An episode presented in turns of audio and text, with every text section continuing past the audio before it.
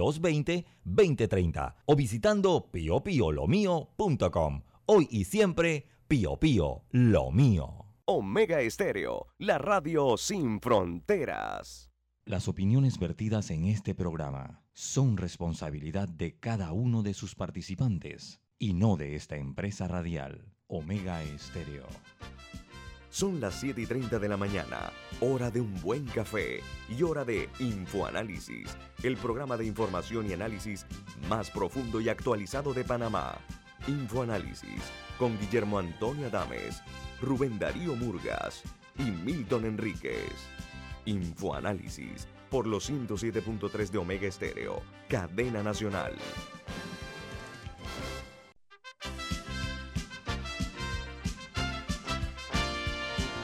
Señoras y señores, muy buen día. Bienvenidos. Esto es Infoanálisis, un programa para la gente inteligente. Hoy es 30 de marzo del año 2021 y este programa Infoanálisis es presentado por... Por un delicioso café italiano, Café Lavazza, un café espectacular que usted puede conseguir en los mejores supermercados, solicitarlo en los mejores restaurantes y también puede pedir sus cápsulas por internet. Café Lavazza, un café para gente inteligente y con buen gusto. Presenta Infoanálisis.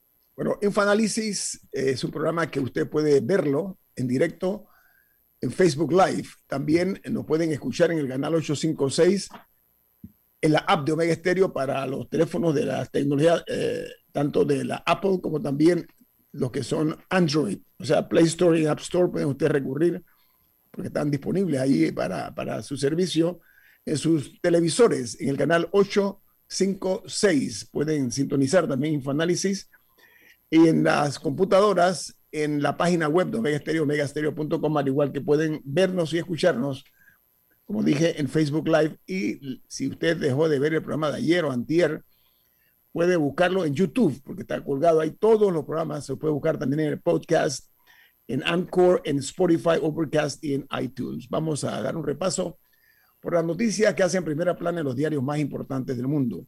Bueno, hay un respiro en la economía mundial, sobre todo en la europea y en la asiática, porque el buque, el gigante, este portacontenedores, Evergreen ya fue eh, exitosamente removido, pero se está enfrentando eh, próximamente a un complejo proceso para reclamar los daños astronómicos por este bloqueo al canal de Suez. Y dice que hasta que no se determinen las causas y los responsables, de este accidente, no se conocerán posibles sanciones e indemnizaciones. El 3.5% del comercio marítimo de España, por poner un ejemplo, fue afectado por el bloqueo provocado en el canal de Suez. Mientras en los Estados Unidos se anuncia que este país será el líder en facilitar el acceso a las vacunas contra la COVID-19 dice que en el resto de Estados Unidos eh, le ha prometido al resto del mundo una completa ayuda para las inoculaciones que se darán en otros países, pero Estados Unidos lo hará siempre y cuando ellos terminen de vacunar a sus ciudadanos. Esto lo anunció el secretario de Estado Anthony Blinken. Mientras que en Brasil, la dimisión de dos ministros abre una una brecha en plena pandemia, provocando la mayor crisis en el gobierno de Jair Bolsonaro, que ha cambiado seis titulares de carteras o de ministerios tras las dimisiones de los ministros de Exteriores y de Defensa en medio de, escándalos. Por otra parte, en Chile proponen rebajar eh, un 50% del valor de los pasajes del transporte público. El Ministerio de Salud reporta más de 7.000 casos diarios de coronavirus por quinto día consecutivo, arrojando un total de 984.484 infectados y 23.070 fallecidos. Ayer hubo 101 muertos, que hay que agregarlos a este número que acabo de ofrecerles. Y hay otra nota que dice que en cuanto a los premios Oscar, hay un cambio de planes ante los nuevos picos de la pandemia de la COVID. dice que lo que se va a establecer es que los artistas puedan eh, desde el extranjero participar en los premios de la academia. Muchos de los artistas viven fuera de sus países y la Academia de Hollywood está considerando que los nominados, eh, como dije, puedan participar de sus casas en el extranjero por los nuevos picos de la pandemia. Y en Costa Rica, la Caja de Seguro Social eleva el aporte al régimen de pensiones de sus empleados y recorta también sus beneficios. Dice que las pólizas de seguros privados se encarecerían por un proyecto de préstamo que hay de Costa Rica con el Fondo Monetario Internacional, FMI. Mientras que en Uruguay se anuncia que no van a realizar el confinamiento pese al repunte o rebrote de los casos de coronavirus, pero esto lo dice el presidente de la calle PU, de la calle. Él dice que eh, él no cree en un estado policíaco, eh, de estar eh, haciendo un confinamiento a los ciudadanos los, él recibió su primera vacuna, él, el presidente de la vacuna china Coronavac. Se, se, la aplicaron ayer al, al, jefe de Estado uruguayo. En ese país eh, que acumula 97.400 casos de infección y 915 fallecimientos, todavía tiene uno de los dígitos de los números más bajos en toda la región, pero está eh, subiendo aceleradamente. En Argentina, la segunda ola de coronavirus ha llevado a confirmar 14.014 nuevos casos en 24 horas. Es la cifra más alta en los últimos cinco meses, más el doble de la semana pasada. En la noticia de primera plana aparece eh, que 163 muertos hubo el día de ayer, para un total de 55.611 fallecidos y 2.322.611 infectados por la COVID. Mientras en El Salvador hay una serie de nuevas disposiciones sanitarias para el ingreso, se oye una referencia. Eh, bueno, decía que en El Salvador nuevas disposiciones sanitarias para el ingreso de personas a ese país van a estar eh, en la obligación de presentar certificaciones de vacunación de uno, una o dos dosis, lo que logren comprobar que han sido vacunados, aunque sea una primera dosis, podrán entrar al país sin problema y sin presentar la prueba del PCR. Mientras que en Venezuela dice que están exportando 1.288, eh, perdón, reportando, disculpen, eh, en Venezuela están reportando 1.288 nuevos casos en las últimas 24 horas, al sumando eh, la adquisición del, y aplicación del nuevo fármaco que se llama EpiVac Corona, que es eh, un producto eh, de Rusia que están también aplicando en Venezuela. Eh, hasta este momento, este país está anunciando que esta vacuna rusa tiene una eficacia del 100%. Y ayer se recibieron 50 mil vacunas Sputnik en Venezuela también, que reportan que tienen solamente 156.655 infectados por la COVID-19. En Guatemala, el Ministerio de Salud de ese país informa que no impondrá restricciones extraordinarias durante la Semana Santa, pero demandó responsabilidad individual y colectiva a sus ciudadanos.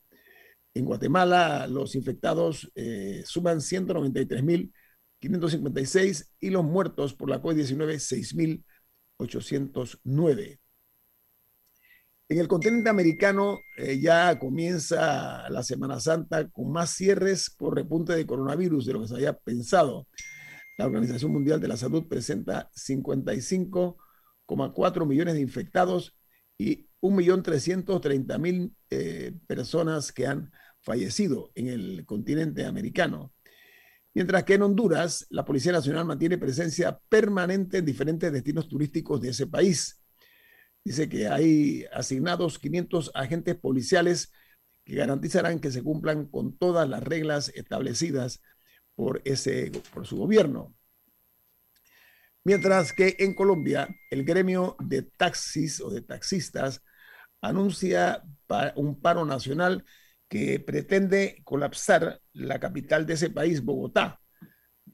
Perdón, la nota señala que los taxistas amenazan con traer todas las unidades de taxis de la nación colombiana, de todos los, los sitios, para eh, lograr de esta manera eh, resultados en cuanto a una, eh, un reclamo que ellos tienen para que se resuelvan sus peticiones sobre un proyecto de plataformas digitales de transporte que están en el Congreso colombiano.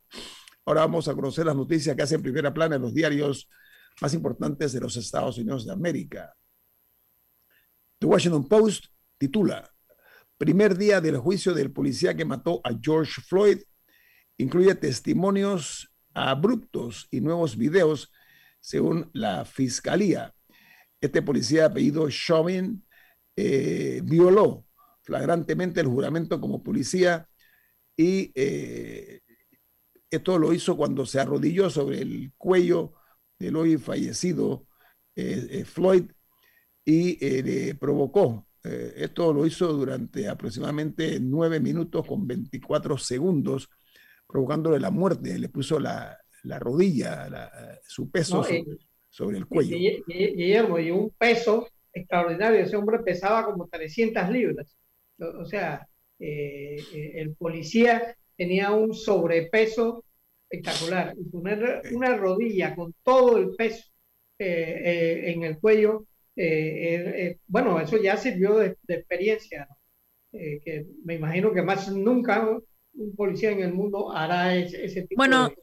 Bueno, eso no es del todo correcto, porque hace unos días hubo un caso en México, en Tulum, de una, no sé si era una guatemalteca, una hondureña, creo que era una salvadoreña, salvadoreña. salvadoreña. una salvadoreña a la que un policía mexicano se la, se la rodilló sobre el cuello y en este caso creo que es que le rompió el cuello. Yo creo que ella falleció fue porque le, porque, porque le rompió la columna, la columna vertebral. Le, le, fracturó la columna vertebral porque le fracturó la columna y le provocó la muerte. Y eso fue hace unos días, teniendo ya el precedente tan público de George Floyd. y sobre todo con una mujer.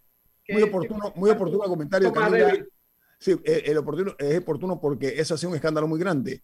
Porque hay videos, como siempre, hoy todo está filmado, donde esta mujer, eh, no, un policía, varios policías eh, eh, se, ponen sobre ella, uno sobre el cuello, pero la muerte, de acuerdo a la necropsia, a la, a la, necropsia que se le practicó, ella muere porque le fracturaron la columna vertebral y le rompieron varias costillas. Así que imagínense ustedes el acto brutal que espero que no quede impune. Pero vuelvo a los diarios de primera plana, los medios estadounidenses impresos. Dice el New York Times, que el presidente Joe Biden empuja la obligatoriedad del uso de mascarillas, mientras que la dirección del CDC, el Centro de Control de Enfermedades de ese país, advierte sobre un posible, eh, una potencial cuarta ola de la COVID-19 en el país norteño. Es increíble lo, bueno, y bueno, no es sorprendente porque en la vida todo es político y las cosas adquieren un tipo de simbología siempre. Pero la mascarilla se ha vuelto un elemento tan político.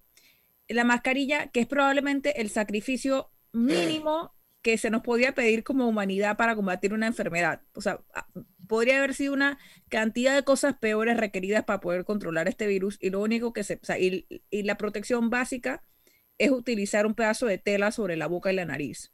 Pero ese pedazo de tela o de material sintético, si es una mascarilla desechable, se ha vuelto un símbolo de libertad, de opresión, de tantas cosas que se han explotado alrededor del mundo, pero al final del día hay un, hay un tema de que se está exponiendo a gente a la muerte.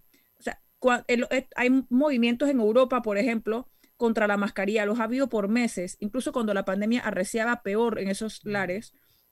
Y en Estados Unidos hemos visto también a gobernadores, particularmente de una índole ideológica más conservadora, oponiéndose al uso de la mascarilla, o por lo menos no promoviendo su uso, en Brasil también. Y al final son vidas de la gente las que están en peligro cuando se hacen este tipo de, de, campañas. Bueno, eh, en Miami ayer hubo otra pachanga y ninguno tenía eh, mascarilla. No, yo estoy hablando cuando los líderes promueven, no, no, yo entiendo, promueven yo entiendo, que la gente no las use. Lo comprendo. Estoy agregando nada más que ayer en Miami, que supuestamente se habían establecido controles, volvió la gente a salir a las calles a fiestear, se les ve sin mascarillas, eh, sin guardar la distancia, en fin. Vamos a la corte comercial. Esto es Info Análisis, un programa para la gente inteligente.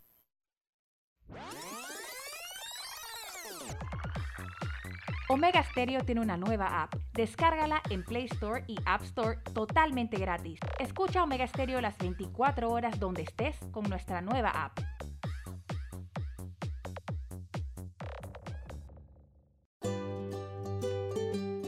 En la vida hay momentos en que todos vamos a necesitar de un apoyo adicional. Para cualquier situación, hay formas de hacer más cómodo y placentero nuestro diario vivir. Sea cual sea su necesidad, en Hogar y Salud los apoyamos haciéndole la vida más fácil, porque contamos con la experiencia necesaria para recomendarle lo que usted necesite. Recuerde, Hogar y Salud les hace la vida más fácil.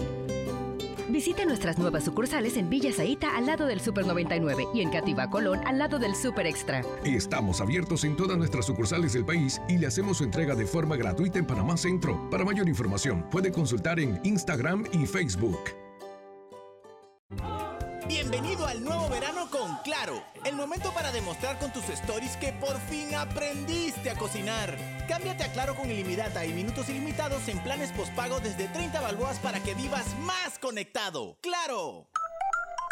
Promoción válida del 1 de enero al 31 de marzo del 2021. Incluye data limitada con opción a compartir hasta 5 GB mensuales, minutos y SMS delimitados de Claro a Claro y 250 minutos a otros operadores y a 32 destinos de LDI. Para mayor información ingresa a www.claro.com.pa. Ya viene InfoAnálisis, el programa para gente inteligente como usted.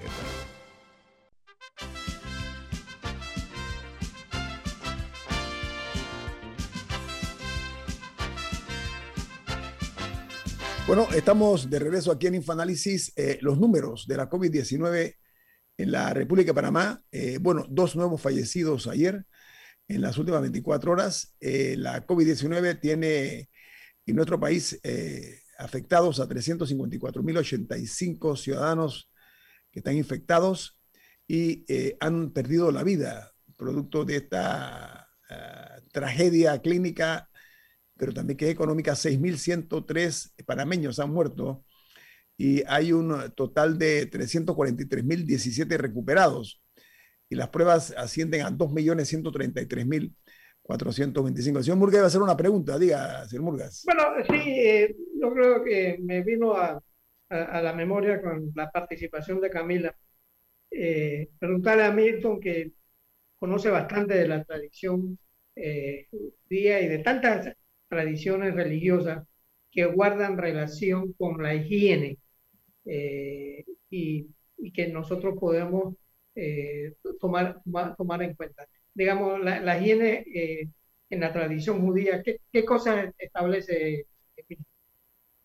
Bueno, en las distintas tradiciones religiosas, en el caso del judaísmo, eh, antes de cada comida hay que lavarse las manos, cosa que ahora parece muy natural, en otra época no lo era. Hay que bañarse periódicamente, hay que incluso tomar abluciones completas eh, de purificación antes del Shabbat y, ¿Eso y en otros eh, momentos. Eso es lo que, la inmersión en la mikve. También lavar las vajillas, los platos, eh, con ciertos procedimientos también para higiene, eh, son elementos. Pero en el caso del Islam, antes de cada oración hay que bañarse, eso es varias veces al día. En épocas, en, cuando en Europa se bañaban dos veces al año, tres veces al año, eh, había un choque. Cuando llegaron los europeos a América, los indígenas amigables, los recibían con flores y con incienso, pero es porque no aguantaban el olor de los españoles que no se bañaban. Aquí las culturas autóctonas también eh, utilizaban el baño periódico como elemento de higiene. Entonces, en Oriente hace mucho tiempo, hace mucho tiempo, cuando una persona eh, está, se siente mal eh, de enfermedad alguna, sale con mascarilla. Eso de las mascarillas no lo inventó. O sea, para efectos de Oriente es una costumbre usual para no contagiar. Incluso hay una religión en la India originaria en la India, que es el jainismo, que la corriente principal anda permanentemente con una, una especie de mascarilla de tela, en este caso para evitar eh, ingerir algún insecto accidentalmente, pero todas eh, buscan a través de abluciones, a través de, por ejemplo, los cementerios lejanos a las ciudades, no dentro de las ciudades. Y por eso había personas en, la Edad Media que no se contagiaban de la peste negra y los acusaban de brujería a los judíos, a ciertas mujeres, pero lo que eran eran personas que llevaban una, una tradición higiénica distinta a sus vecinos y producto de esa situación insalubre, eh, la, peste negra se extendió y se llevó a un tercio de la población europea y había personas que no se enfermaban. Así que la higiene es muy importante para el combate de la enfermedad. Eso hay que continuarlo hoy día, pero ¿saben qué? Volvamos al tema de la COVID-19. En muchos países, el problema no es vacunarse o no, sino la disponibilidad de vacunas. Panamá acaba de anunciar que mañana va a haber una remesa de 36.720 vacunas Pfizer, mientras que el BID está también anunciando que nos va a prestar 30 millones de dólares para eh, adquirir vacunas contra eh, la COVID-19. Ahora, eh, lo que me sorprende a mí es que la programación de la vacunación que se ah, sonó con bombos y platillos, para usar un término festivo, ha sido modificado o modificada en varias ocasiones y ahora estamos viendo nosotros que se anunció que las, eh, había una, dentro de la programación, 25 eh, mil pacientes crónicos del circuito hecho 6 que iban a ser vacunados. Eh, se ha cambiado esa, esa actividad porque se le va a aplicar la vacuna a los docentes que residen en los circuitos 81, 86, 810 en la provincia de Panamá. Y eso ha causado polémica, pero además indica que, aparentemente estamos improvisando. O sea, eso, eso me parece que es desafortunado. Si se estableció un, cronograma, hay que cumplir con eso, por una parte. Y por la otra, en el caso del circuito 87, yo creo que se va a vacunar a la gente en este circuito como el año 2021, eh, al final, porque eh, se ha ido postergando y postergando. Entonces, quería llamar la atención eh, sobre este tema, porque se habla que los pacientes crónicos del circuito 86 han sido relegados para darle el espacio a los docentes que residen en los circuitos 81, 86 y 810 aquí en Panamá. Me gustaría conocer la opinión de ustedes porque en la medida que se vayan haciendo estos ajustes es probable que sean necesarios, pero no se puede dejar de lado también que haya gente que se ha programado para esperar pacientemente en la aplicación de la vacuna de acuerdo al área que le corresponde. Camila. Bueno, yo no estoy tan segura de que los crónicos no los vayan a vacunar los del 86, pero lo que sí, eh, el, problema principal no es, que, no es que haya cambios, porque la situación cambia.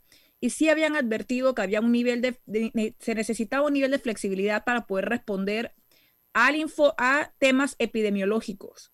Por ejemplo, si dijeran, hay un brote espantoso en tal provincia, necesitamos ir a atender eso, porque se está muriendo la gente, etcétera, se entendería un cambio en el cronograma. El problema es cuando alegremente distribuyen estos comunicados sin dar ningún tipo de explicación y lo peor es que todos los días cambian algo, porque no es que hace tres meses se dijo que venía el 810 y después el 87. El presidente lo dijo hace cinco días, lo dijo el presidente. Nosotros tuvimos la semana pasada a Miss Copete, que el jueves en este programa, a la jefa nacional de enfermería el jueves en este programa, y lo que ella dijo ya es obsoleto, el jueves lo que se dijo en la conferencia el martes pasado, todos los días están cambiando las cosas y parece que no se ponen de acuerdo y no dan explicaciones. Y en especial cuando hay tantos cuestionamientos al orden que se le ha dado a la, vacunación hasta el momento. Y tengo dos ejemplos. Se hizo una vacunación en, migración. Por lo menos se, se, circularon fotos. Y migración en su momento, migración o aduanas, una de las dos no recuerdo, lo anunció de que se estaba vacunando por lo menos aparte de su personal. Y aquí nunca se explicó por qué se hizo eso, porque en el plan de vacunación del gobierno, ellos salen en la fase 3B, lo tengo aquí abierto. 3B, o sea, mucho después de, hasta de los presos, de los privados de libertad. Entonces, ¿por qué adelantaron a la gente de migración y a la gente de aduanas? O, por ejemplo, se vacunó a la gente de la Cruz Roja, por dar otro ejemplo que cuando me puse a ver las cifras que publicaron en algún lado, son como 700 personas y decían que tantos habían infectado, como 150, y que tres habían fallecido. Honestamente, si uno hace el cálculo, eso es una mortalidad del 0,4%. Y ellos mismos en sus comunicados del gobierno dice que el 75% de los muertos son personas mayores de 60 años. Entonces, cuando uno sopesa verdaderamente por qué, o sea, cómo están escogiendo el orden de vacunación. Porque la policía se entiende, la policía, fácil un tercio de la policía se ha contagiado y, probablemente, bueno, no conozco el número exacto, pero es un, es un sector, se ha visto una gran cantidad de muertes porque están asignados un poco los cuarteles, pero hay otros que en verdad nadie da una, una, explicación de por qué los vacunaron ya por encima de gente que tiene un riesgo de muerte mucho mayor. Entonces el problema no es que hagan cambios, el problema es que uno los hagan todos los días y dos, que los hagan sin explicar. Porque si me dice que es que los docentes se comprometieron a que esos docentes que van a vacunar van a estar dando clases en un mes, que se hizo un acuerdo, uno quizá diga, ok, debatible. Pero, ¿qué pasa? Pero nadie nos ha dicho eso. Entonces uno puede asumir que pueden estar vacunando a docentes de 30 años que en un mes van a decir, yo no voy a ir a dar clases porque los niños no están vacunados. O sea, no se sabe ningún tipo de compromiso por saltarse a adultos mayores de 80, 90 y 100 años. No, pero espérate, aquí, aquí el tema es que vuelvo al, cronograma, a la programación. Esto no se puede estar eh, eh, manejando así a las locas y siniestras porque eh, en la medida que se programa y se cumpla con la programación, va a ser más eficiente la fluidez de la vacunación. Ahora, estaban programados 25 mil pacientes crónicos, todos mayores de 60 años de edad en el circuito 8.6. Eh, Ahora resulta, como expliqué, que se le va a aplicar a los docentes que van a, hacer eh, que se mueva, que se corra la vacunación de estas 25 mil personas o pacientes crónicos. Yo voy a ese punto, o sea, si vamos eh, a, estar haciendo la cosa sin dar las explicaciones, no únicamente dentro del tema de la transparencia, sino muy claro lo que ellos digan para justificar ese tipo de cambio. Ahí yo repito, el 8-7 se ha ido postergando. Me, me sorprende. Pero es que justo para terminar, es que esta discusión que estamos teniendo, porque yo no, yo, yo no he visto que hayan cancelado la, de los 25 mil, no sé qué información viste tú. No sé si se anunció, se anunció. O sea, eh, aquí en cinco lo, han corrido, no, lo han corrido. Ok, pero a lo, que voy, a lo que voy es que aquí somos cinco personas y dos ya tenemos una diferencia de exactamente cuál es el plan de vacunación. Obviamente la gente va a faltar a sus citas, con razón, nada más hay, hay un gran una gran cantidad de ausentismo, si nadie sabe, si les dicen, hoy te dicen que te toca el 5, mañana te dicen que te toca el 7, el día siguiente te dicen que te toca el 12, el día siguiente que te toca el 19. Con razón la gente no va a las citas si nadie sabe lo que está pasando. Y esto es lo que pasa cuando anuncian mediante comunicados que circulan, que cambian todos los días y que cada vocero dice algo diferente, hasta el presidente, ni lo que dice el presidente ya se puede confiar porque tres días después ya no sirve. Entonces, porque, deberían ponerse de acuerdo. Camila, porque el Ministerio de Salud se lo cambia con un decreto, digo, con, con un comunicado. Es así, hay que decirlo. Del país de los comunicados, se está gobernando. No, pero tienen que ponerse de acuerdo y tienen que dar explicaciones, porque si están poniendo a gente mayor que teme por su vida, que tiene un porcentaje de letalidad el más alto del país y del mundo, porque así funciona la pandemia, tienen que darles explicaciones por las cuales ellos tienen que seguir esperando por protección. Sí, es que, es que lo que pasa es que dicen las notas eh, oficiales que se cambió para aplicársela a los docentes. Eh, eh, Pero no han explicado por qué. Bueno, por eso, es lo único Existe que han un compromiso de algo firmado de que esa gente va a dar clases, porque si, la, si no, no veo por qué. Y no se justificaría entonces. Aparte de que hay gente que está, como digo, es un tema de vida o muerte. O sea, que la vacunación de un adulto mayor hoy o en, o en un mes tiene un, un impacto en, en el riesgo que tiene de morir. Y todo y si a esa persona se le va a hacer esperar, se le tiene que decir por qué. Sí, todo en base a evidencia científica. Cuando todo lo que se haga también tiene que entrar en juego la evidencia científica. Vamos al corte comercial. Esto es Info Análisis, un programa para la gente inteligente. Esta es la hora. 8 a.m. 8 horas. Omega Estéreo, 40 años con usted en todo momento.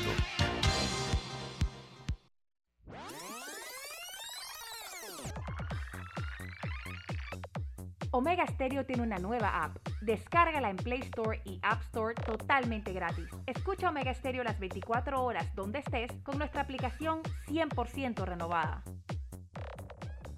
En Banco Aliado te acompañamos en tu crecimiento financiero junto a nuestras subsidiarias en Aliado Factoring. Brindamos la liquidez inmediata. En Aliado Seguros te protegemos en tus proyectos. En Aliado Leasing equipamos tu negocio como lo merece. Y en Finacredit te apoyamos siempre. Banco Aliado, aquí estamos para ti. Síguenos en nuestras redes sociales como arroba Banco Aliado y visítanos en nuestra página web bancoaliado.com.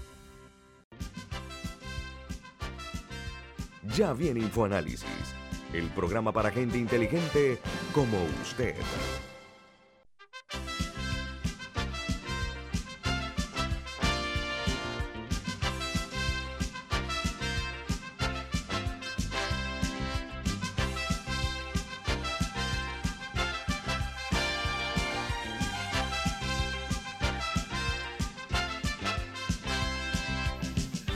Bueno, amigos, eh, otra noticia interesante, hablando, míreme, de, de la necesidad eh, del aseo eh, en materia del momento que estamos viviendo de la crisis.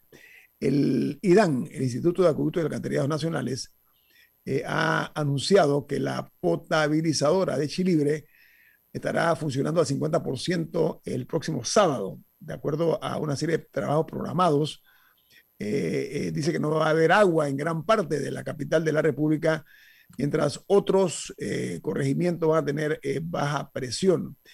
esto afectará también a San Miguelito, entonces hay que tomar en cuenta pues esto para los que vivimos aquí en la capital de la República. No sé ustedes qué opinan de este bueno, nuevo. Dentro de todo, me parece que es un uso, dentro de todo me parece que es un uso eficiente del tiempo, porque en Semana Santa se sabe que una gran cantidad de personas va a viajar al interior. Así que la ciudad va a estar en un punto poblacional más bajo de lo usual. Por ende, me parece un uso eficiente del calendario. Dentro de todo. O sea, está, mal que no haya agua cualquier día, pero si van a cortar el agua o tener un servicio eh, a medias, si hay un día que era el mejor para que escogieran, era ese. Ok. Sí, eh, es una buena eh, iniciativa, ¿no?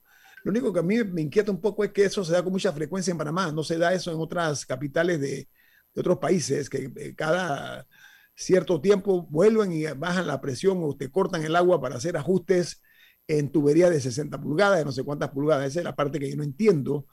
En lugar de hacer un trabajo integral de una vez y por todas y resolver ese problema, lo hacen como por, por goteo. Esa es la única inquietud, por lo menos en lo que a mí respecta. A Milton, no sé tú o Rubén.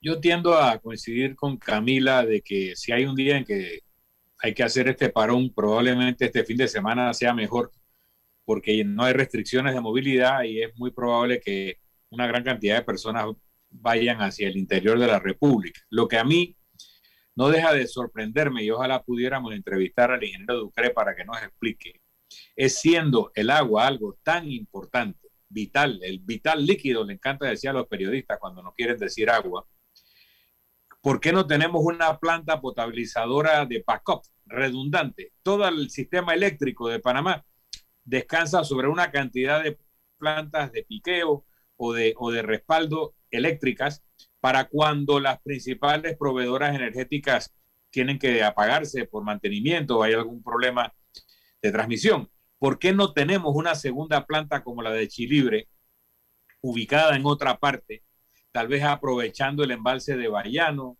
O sea, no sé qué sería más eficiente, porque incluso se habló de canalizar agua del lago Bayano hacia el canal como una alternativa a no tener que inundar la zona de Río Indio. Entonces, si vamos a hacer ese tipo de trabajo para el canal, probablemente considerar una segunda potabilizadora usando el agua de Bayano para servir la ciudad de Panamá y que sirva para complementar eh, a, a Chilibre. Cosas así me gustaría conocer porque estamos absolutamente dependientes de una sola gran potabilizadora para toda el área metropolitana.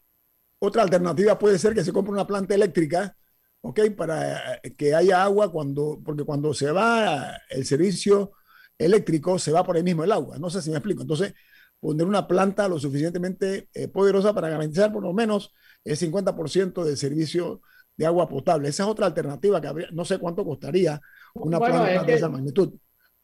también, Guillermo, nosotros, eh, la, la, ciudad capital, nos hemos acostumbrado a utilizar el agua de los lagos del canal. Eh, yo nací y me crié en Santiago, donde eh, fue el primer, el primer pueblo del interior de la República que tuvo luz eléctrica, gracias a, a, a, mi abuelo. Pero Santiago de Belagua estaba lejos de los ríos, pero toda el agua que se tomaba en Santiago venía de turbinas. ¿Qué es turbina?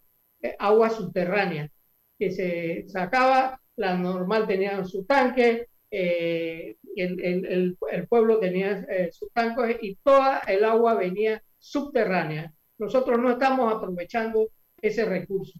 Hay, una cosa que yo tengo que preguntarle al ingeniero eh, Ducre, porque el, el hizo una eh, planta de, de, de eh, aguas residuales en el área del canal y eso está abandonado. Se gastaron millones de millones de dólares en eso y Panamá no está utilizando ni pozos de, de, de, agua subterráneo, ni tampoco estamos eh, distribuyendo las, las, aguas negras adecuadamente en Panamá. Y ese tipo de cosas, nosotros tenemos que aprender de lo que hicimos bien en Panamá en, el interior de la República nadie vivía del canal, pero aquí en Panamá toda el agua la queremos sacar exclusivamente de los lagos del canal y eso no está bien.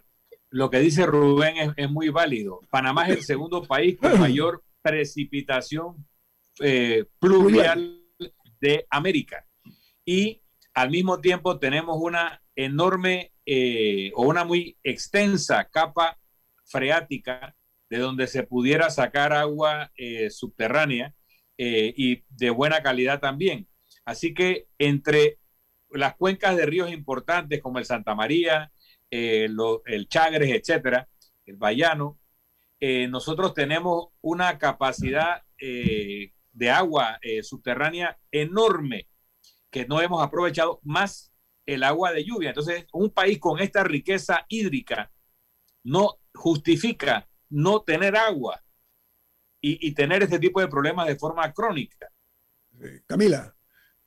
Eh, un oyente me hace un eh, comentario muy válido, me pregunta, pero hay plan para llevar agua a las comunidades ese día.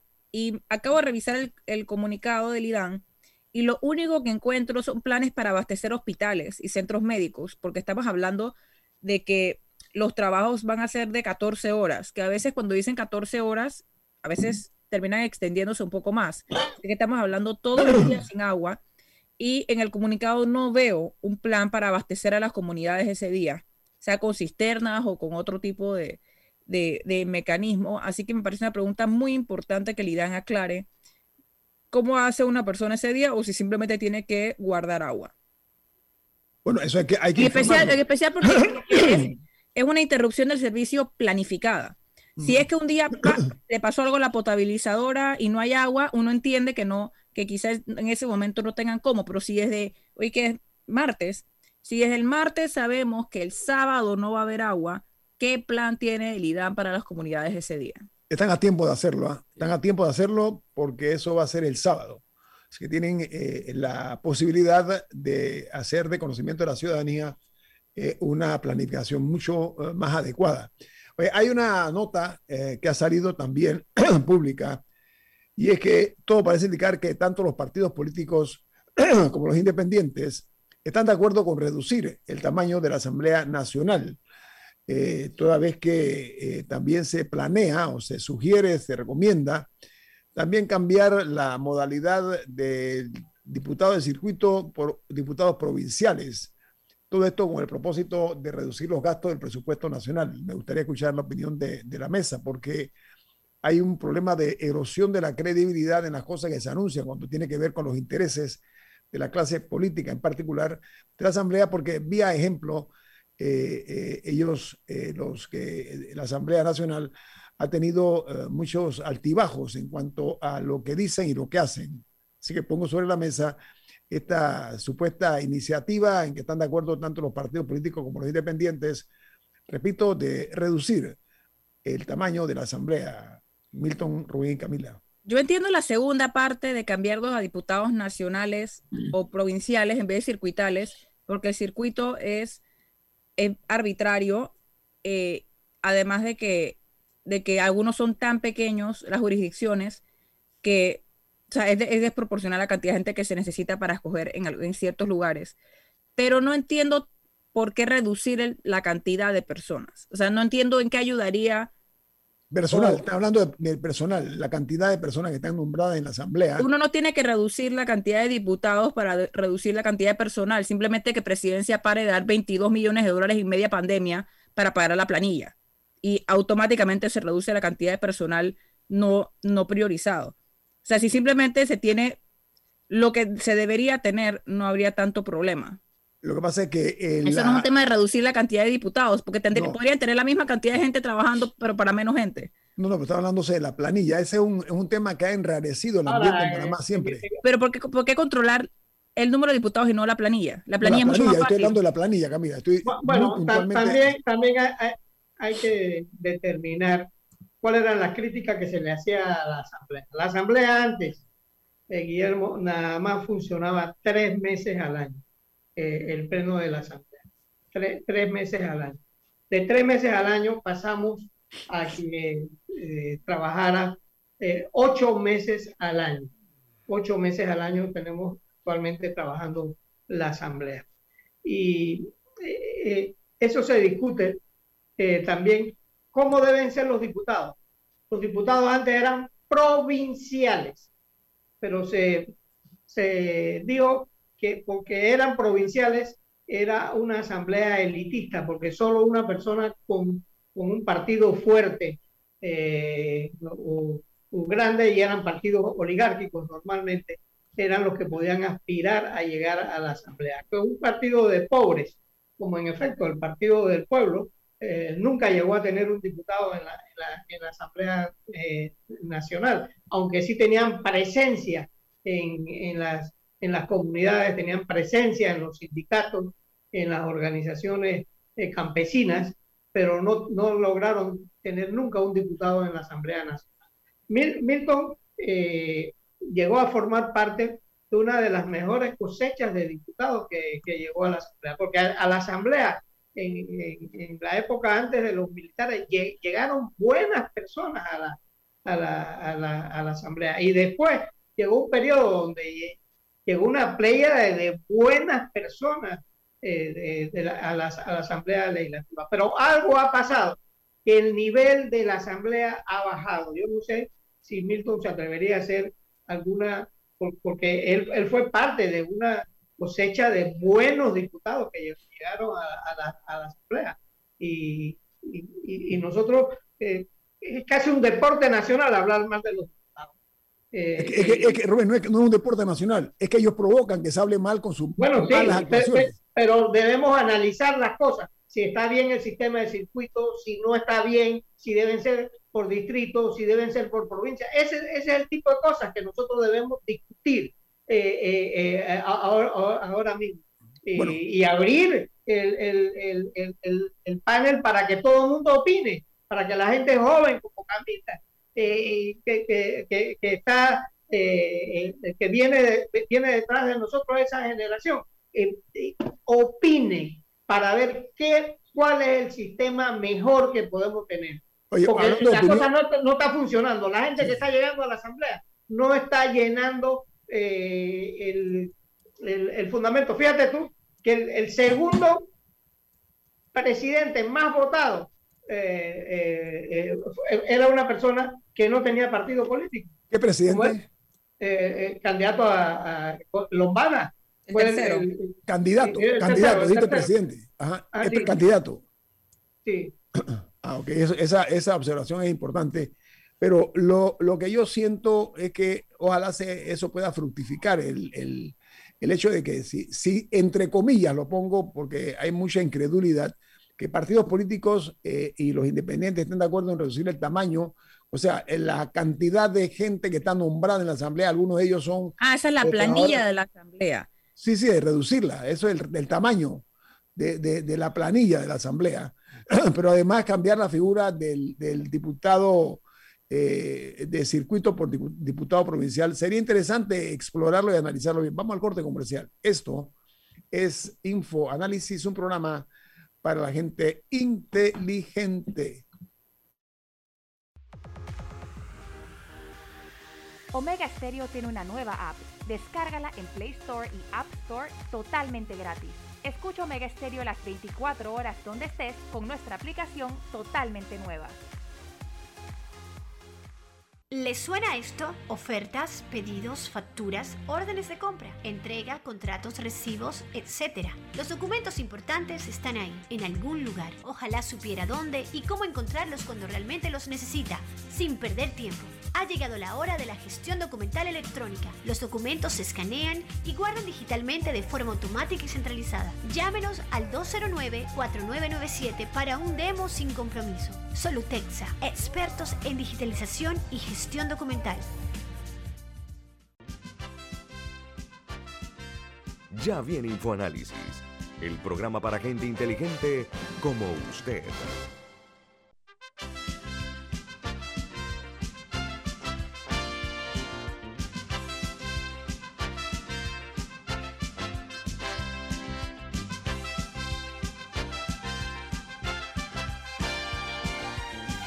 Bueno, entramos a la etapa final de Infoanálisis. Eh, antes quiero dar lectura a una participación de un exdirector del IDAN, del Instituto de Acueductos y Alcantarillado. Nosotros estábamos hablando acerca del hecho de que va a haber un, una eh, merma en el servicio del agua potable en la capital de la República de San Miguelito y hablamos la posibilidad de que hayan fórmulas eh, para mitigar el impacto cada vez que hay una de estas actividades en, las plantas potabilizadoras. El exdirector del IDAN, Juan Felipe de la Iglesia, nos manda a decir lo siguiente. Dice, hola, un gran abrazo. Te saluda Juan Felipe de la Iglesia, exdirector del IDAN.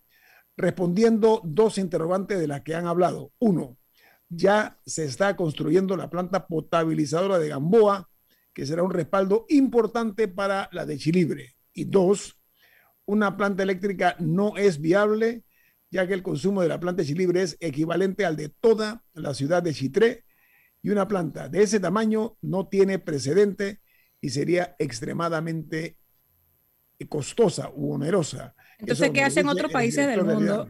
Mi, o sea, mi pregunta sería, porque no podemos ser el único que tiene problemas similares, ¿cómo lo han resuelto? ¿Han fortalecido la red en general? ¿Qué es lo que, qué lo, ¿Por qué otros países no se quedan sin agua si se va la luz? En un área de la ciudad? Esa pregunta me la he hecho muchas veces, lo dije. Si no es una planta, entonces, ¿qué es? Sí, hay otras capitales de la República que no se ve esta eh, frecuente, estos frecuentes cortes para supuestamente cambiar una tubería de 6 pulgadas, otra de 8, en fin. Yo insisto en que sea un trabajo integral, que nos quedemos sin agua un día, pero que se haga un trabajo completo en ese sentido. Milton, estamos hablando, y me gustaría que tú me hagas el favor de compartirlo, porque yo pienso mal y me va bien. Eh, hay muchas cosas sospechosas y una es que en este momento se está hablando de reducir el tamaño de la Asamblea Nacional en medio de tantas eh, situaciones críticas que estamos viviendo nosotros en este país y sabemos que siempre se pretende eh, banalizar los actos de corrupción, se tratan de banalizar los actos, los grandes escándalos para distraer la atención. Esta iniciativa, Milton, de tu perspectiva, ¿cuál es? ¿A qué suena? ¿A, mí me parece sospechosa. Me parece sospechosa porque es como pedirle a la Asamblea Nacional que se haga una cirugía mayor a sí misma, que se haga una operación de corazón abierto a sí misma y sin anestesia. Eh. La única vez que la Asamblea Nacional ha hecho algo de esta naturaleza fue en el año 2004, cuando se puso el límite de 71 miembros a la Asamblea porque antes la Asamblea crecía en proporción a la población por mandato constitucional. Entonces, se hizo una reforma constitucional en el 2004 con varios temas, uno de los cuales era limitar el tamaño de la Asamblea a 71 y créanme que eso se logró porque ya el PRD y el Partido Popular habían hecho un pacto meta que les daba mayoría bajo el gobierno de Mireya Moscoso y Martín Torrijos al ganar repitió una mayoría. Así que él tenía el control y usó el poder presidencial de presidente electo para que la asamblea saliente hiciera unos cambios y la nueva asamblea los ratificara. Pero eso no es la circunstancia que vivimos hoy. Entonces, plantear que la Asamblea va a hacer este tipo de reforma que lo que acaba sucediendo es que cambia la forma en que la misma Asamblea que lo haría eh, salió electa, va contra su instinto de supervivencia, ¿ok? O el cambio va a ser inocuo. El sistema que tenemos hoy en día produce los resultados que tenemos. Yo te puedo decir algunos elementos que, si me permiten, produce el resultado que tenemos. El sistema de circuito. Más pequeños son los intereses que se defienden. Mientras más grande es la representación, más grandes serán los intereses que se plantean en la Asamblea. No digo que los intereses locales no son importantes, sí lo son, tal vez muy importantes o más importantes, pero para eso están los gobiernos locales. Por eso, gobiernos locales empoderados deben atender los temas locales y la Asamblea Nacional velar por los temas nacionales. Así que el tamaño del circuito provincial o nacional es muy importante. Segundo, el financiamiento privado produce estos resultados, porque el que quiere salir de diputado tiene que gastar un millón de dólares para ser diputado. Yo les quiero contar que no es que es imposible hacerlo de otra manera, pero en el año 2014, eh, mi hijo fue candidato a diputado, había 30 candidatos en el circuito de él, él habrá gastado 40 mil dólares que recaudó en donaciones y quedó de sexto. Ahí salían cinco. Los cinco que salieron se gastaron cada uno un millón de dólares o más, según lo que declararon haber gastado que probablemente pueden haber dejado por fuera algún reporte. Entonces, eh, para ser diputado requieres tanto dinero. ¿Por qué? Porque lo canalizas. No, eso no es publicidad. Eso es la forma de política clientelar que supuestamente no queremos. El sistema de financiamiento particular y no tener límite en el gasto produce ese resultado. Tercero, tercero, lo que parece muy democrático, el voto selectivo es fatal porque al tú competir no contra los otros candidatos de los demás partidos, sino tú compites contra tus copartidarios, se dan todo tipo de conductas indebidas, oscuras y realmente bajas en ese tipo de competencia.